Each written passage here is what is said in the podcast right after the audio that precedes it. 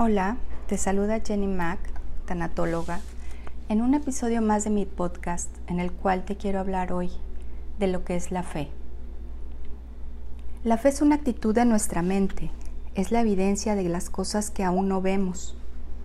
Todos nosotros tenemos fe y no necesitamos buscar tener más fe para empezar.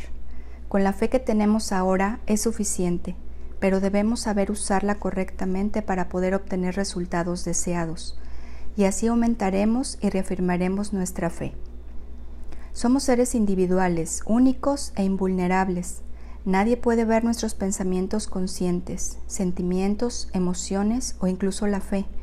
Sin embargo, nosotros podemos enlazar nuestra mente con la fuente invisible que es todo sabiduría y la cual está en nuestro interior. Ella es conocedora de todo, nuestra fe la movemos a través de nuestro pensamiento, el cual es creativo por naturaleza. En nuestro nivel subconsciente radica el poder creativo individualizado en nosotros. Este poder responde a nuestro pensamiento de fe, creencia y aceptación, ya sea este verdadero o falso. Así nosotros siempre estamos usando nuestra fe mentalmente, o sea, pensando y visualizando nuestros deseos, pero ¿realmente son posibles o imposibles? Lamentablemente la mayoría de estos pensamientos son cosas indeseables porque no hemos sabido seleccionarlos correctamente. Hemos puesto nuestra fe a través de ellos sin saber que el resultado vendrá definitivamente porque la naturaleza del poder es dar un resultado igual de acuerdo al pensamiento aceptado. Como cuando tú siembras en la tierra una semilla de melón, definitivamente tú cosecharás melones, no sandías, ¿no es verdad? De igual forma, actúa este poder en nosotros realizando lo que hemos elegido tener, ya sea bueno o malo. Esto nos confirma que solo hay un único poder. ¿Cómo lo estás usando tú? Como nuestro poder subconsciente no es selectivo, él solamente obedece fielmente la imagen de aceptación dada por nuestro consciente nivel y función del pensamiento van de la mano. Por esta razón, y sin darnos cuenta, nosotros siempre estamos teniendo experiencias de acuerdo a nuestro habitual pensar. Si no sabemos seleccionar por nosotros mismos la información que recibimos o percibimos, estaremos permitiendo que los demás nos digan qué tenemos que pensar y por consiguiente experimentaremos las cosas que ellos nos dijeron que deben ser. Se ha comprobado que el 85% de nuestro pensamiento habitual es negativo y solo el 15% positivo. Por ejemplo, estamos siendo bombardeados por información masiva a través de los medios de comunicación, llámese radio, prensa, televisión, o bien por algunas personas que nos rodean o con quienes convivimos. En su mayoría esta información es negativa, habla de guerras, terrorismo, pobreza, tristeza, enfermedades y toda clase de limitaciones sabidas y por haber que equivalen al 85% del que te hablo.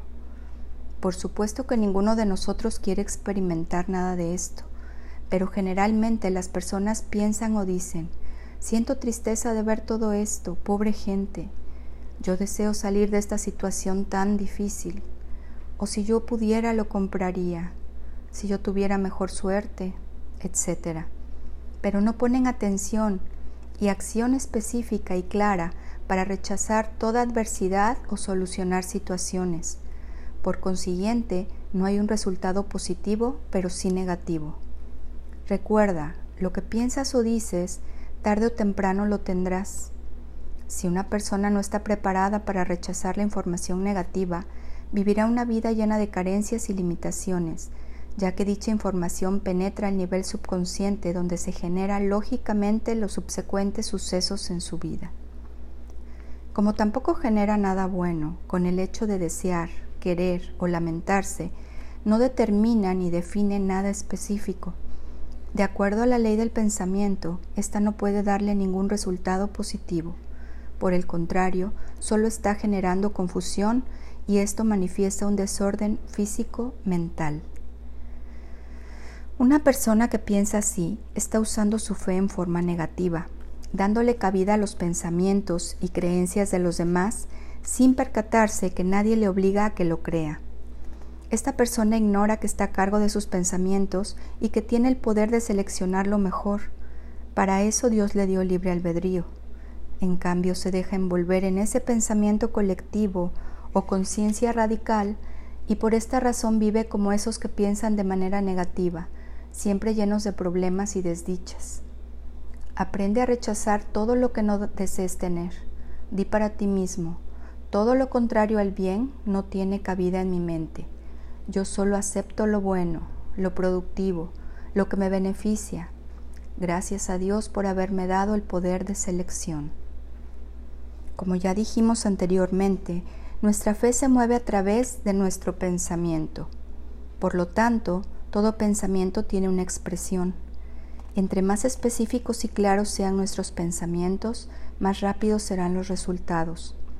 Por esto nosotros debemos siempre de seleccionar lo que realmente deseemos para vivir una vida plena, rodeados de todo lo bueno.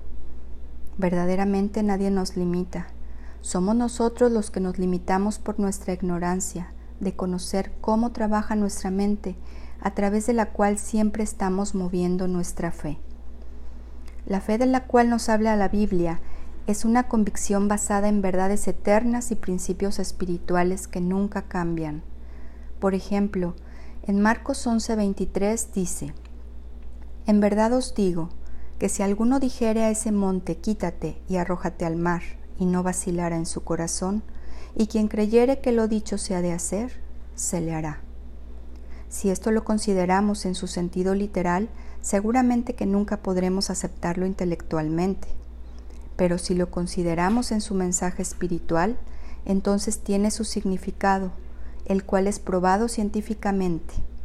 Aquí, ese monte se refiere a los problemas o dificultades.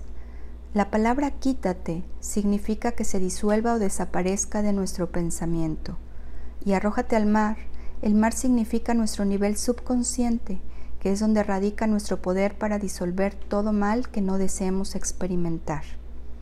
Cuando dice y no vacilar en su corazón, el corazón también simboliza el subconsciente y la seguridad de lo que afirmamos.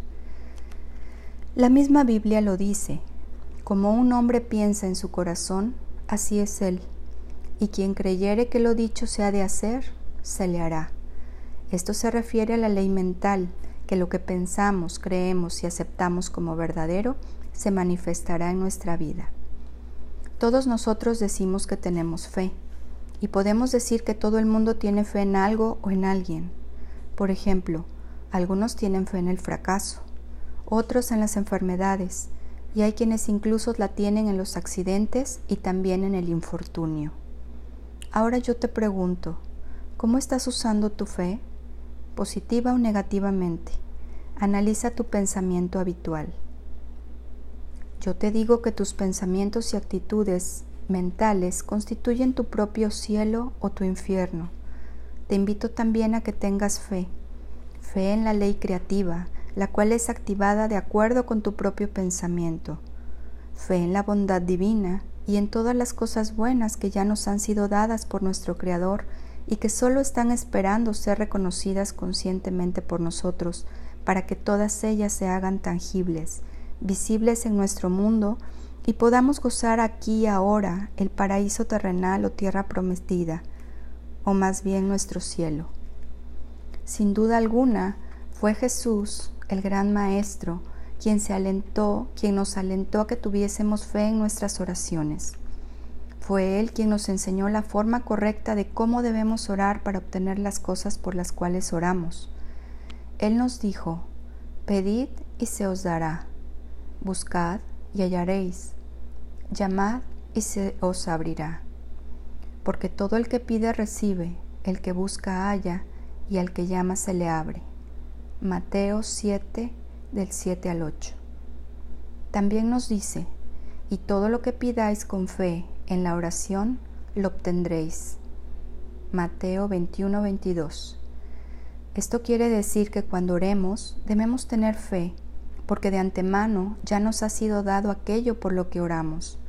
En otras palabras, debemos tener fe, creencia y aceptación, ya que la fe, como se dijo anteriormente, es una actitud de nuestra mente. es el poder mental que hace visible lo invisible. Fue a esta clase de fe a la que Jesús se refiere y que debemos tener en cuenta cuando dijo, Tened fe en Dios.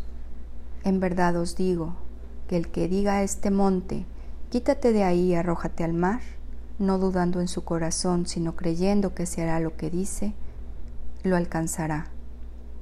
Por eso os digo, todo lo que pidáis en oración, creed que lo recibiréis y lo obtendréis.